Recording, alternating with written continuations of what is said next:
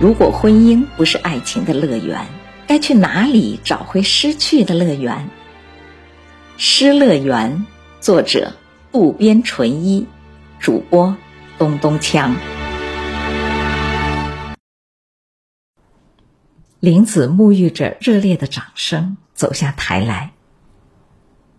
接下去是评审员讲评，随即颁奖典礼结束。紧接着，在隔壁大厅举行庆贺晚会，众人开始离席移动。九牧正在犹豫是不是出席，这时玲子走了过来，就一小会总还是可以的吧？呃，不会花费很长的时间吗？不会，三四十分钟就可以溜走了。哦，那么好吧。咱们只参加开头的部分，然后我在一楼的咖啡厅等你，好吗？林子点了点头，然后转过身去找书法家们一起了。晚餐会场人比颁奖典礼的还多，好像有三百来位。这里也有主办方的致辞。随后有一位俨然名家的老先生提议干杯，开始转入个人交谈。九牧在靠近入口的桌旁喝着啤酒，环视会场。林子坐在距主桌较近的位置上，同一位年长的男性在交谈。名家另当别论，一般书法家则似乎以女性占绝对多数。林子的容貌，即使在那里边也格外显眼。个头不很高，也不多么的花枝招展。但是低调中自有女人最佳年龄段的妩媚鼓涌而出，出席者也都好像感觉到了，林子周围凝聚了很多男性，个个笑容可掬的向他搭讪。这以前九牧并不知道，原来林子在书法界中很可能是年轻明星。正这么想着，看着。身后有人拍了一下肩膀，到底来了。九牧回头一看，一川站在那儿。啊，是林子叫我来一会儿的。啊哈，我本来还打算缺席呢，但是工作提前一点结束了，就来看看。一川说到这儿，事先移向大厅里边。哎，看着林子被别人讨好。感觉不坏吧？九牧想，在这种地方碰见伊川，固然不大好同玲子一起退场，但是一个人百般无聊，伊川作为交谈的对象倒正合适。啊，是，没想到书法协会有这么多女性。对，绘画也多啊，但更多的还是书法。说是问题，倒也是问题。啊，不过花花绿绿也蛮好嘛。的确，花花绿绿。不过你也看到了，先生嘛，还是男性独领风骚。那些老老少少聚集着的形形色色的女性们，嘿，会发生什么问题？理所当然，会对年轻漂亮的女性网开一面。说到这儿，一川慌忙的摆了摆手。啊不不不啊，不是说他那样啊，但是在弟子里面有漂亮女性，难免要温柔些、亲切些。这与其说是偏心，还不如说这是男人的本能。竟有这样的事儿。这个时候，伊川更加压低嗓音道：“哎，我跟你说啊，在弟子里边。”有的说是样本而写和先生同样的字，结果入选啦。哦，那就是所谓各有流派或者圈子啦。一川连忙说：“哎，有的有的，流派掌门人厉害的弟子呢，就会占点便宜，否则就要吃亏啦。那么和传统的，比如舞蹈、插花。”那方面差不多啦，啊，对，大同小异。可能以前在报社的关系，伊川看上去对书法世界也够熟悉的。九木好奇的问：“不过，展览会展出的书法有人买吗？”“当然，当然，除了特有名的先生和上了报纸的极小一部分先生的作品，几乎啊都是由弟子买下了。”“哦。”弟子买下了啊，对，为了表现对先生的忠诚度嘛。想到玲子活在那样的世界里，九木突然同情起他来，同时又觉得他高大了起来。大厅里边的玲子似乎察觉到了交谈中的九木和伊川两个人，伊川也好像察觉到了，轻轻的扬了扬手，玲子走了过来。一川笑道：“ 哎呦，玲子，今天好漂亮啊！一进场就是最抢眼球的那个。”一川平时经常叹息自己脸皮薄，不敢对女性献殷勤，可唯独今天例外。九木改换了话题：“哦，一川君，他正在给我讲书法界的内幕来着。”玲子看样子有些介意，嗯。怎么个内幕啊？啊，不不不，跟你无关，跟你无关呐！一川摇头的那一瞬间，一个新闻记者模样的中年男子朝玲子递出了名片，摄影师从后面凑上来，闪光灯连连闪烁。又不是最优秀奖，却受到不亚于明星的待遇。莫非因为玲子的美貌？九木闪开一步，观看着。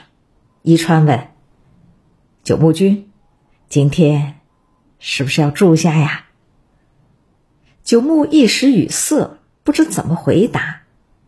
伊川似乎当即有所察觉：“哈哈，九木君，别勉强，今天晚上两个人慢慢举杯庆贺为好啊。”伊川显示了善解人意的一面，然后又问道：“哎。”不知道今天他家里的那位有没有来啊？九木对这一点也放心不下，他再次打量了一下会场。不过你也够大胆的，万一他先生出现在这儿，如何是好啊？话虽这么说，可自己只是对方希望来才来的。九木欲言又止，一川挖苦了一句。哦，难道大胆的是他？伊川独自津津乐道，但也因为九木不应和而觉得自讨没趣，又待了十来分钟，然后告辞离开了。伊川走后，九木再次落得形影相吊，感觉上晚餐会正渐入佳境。玲子重新坐在主桌旁，同出席者谈笑风生，或者和同伴们留影。九木一边以目跟踪，一边回想伊川刚才说的那句话：“大胆。”听伊川的口气，似乎是在挖苦，不是丈夫的男人赶场出席晚餐会。可是本来就没听说玲子丈夫要来，就算是来了。毕竟同玲子丈夫素不相识，也很难设想会发生什么麻烦。九木这么对自己说着，继续喝着啤酒。确认晚餐会开始已经过去了三十多分钟，然后他走出了会场，下到了一楼大厅，走到了约定碰头的那间咖啡厅。九木坐在角落一个靠墙的位置，点了一杯咖啡。大概是星期日晚上的关系，四周有不少参加婚宴的男女。片刻，咖啡端来了。九木再次看了看表，时间刚过六点半。看着这样的情形，九木心想，和玲子赶到香根差不多得九点多了。他这么一边想着，一边好像是要掩饰着闲来无事的尴尬。看了一会儿手册，当九木点燃第二支烟的时候，大厅另一端玲子出现了。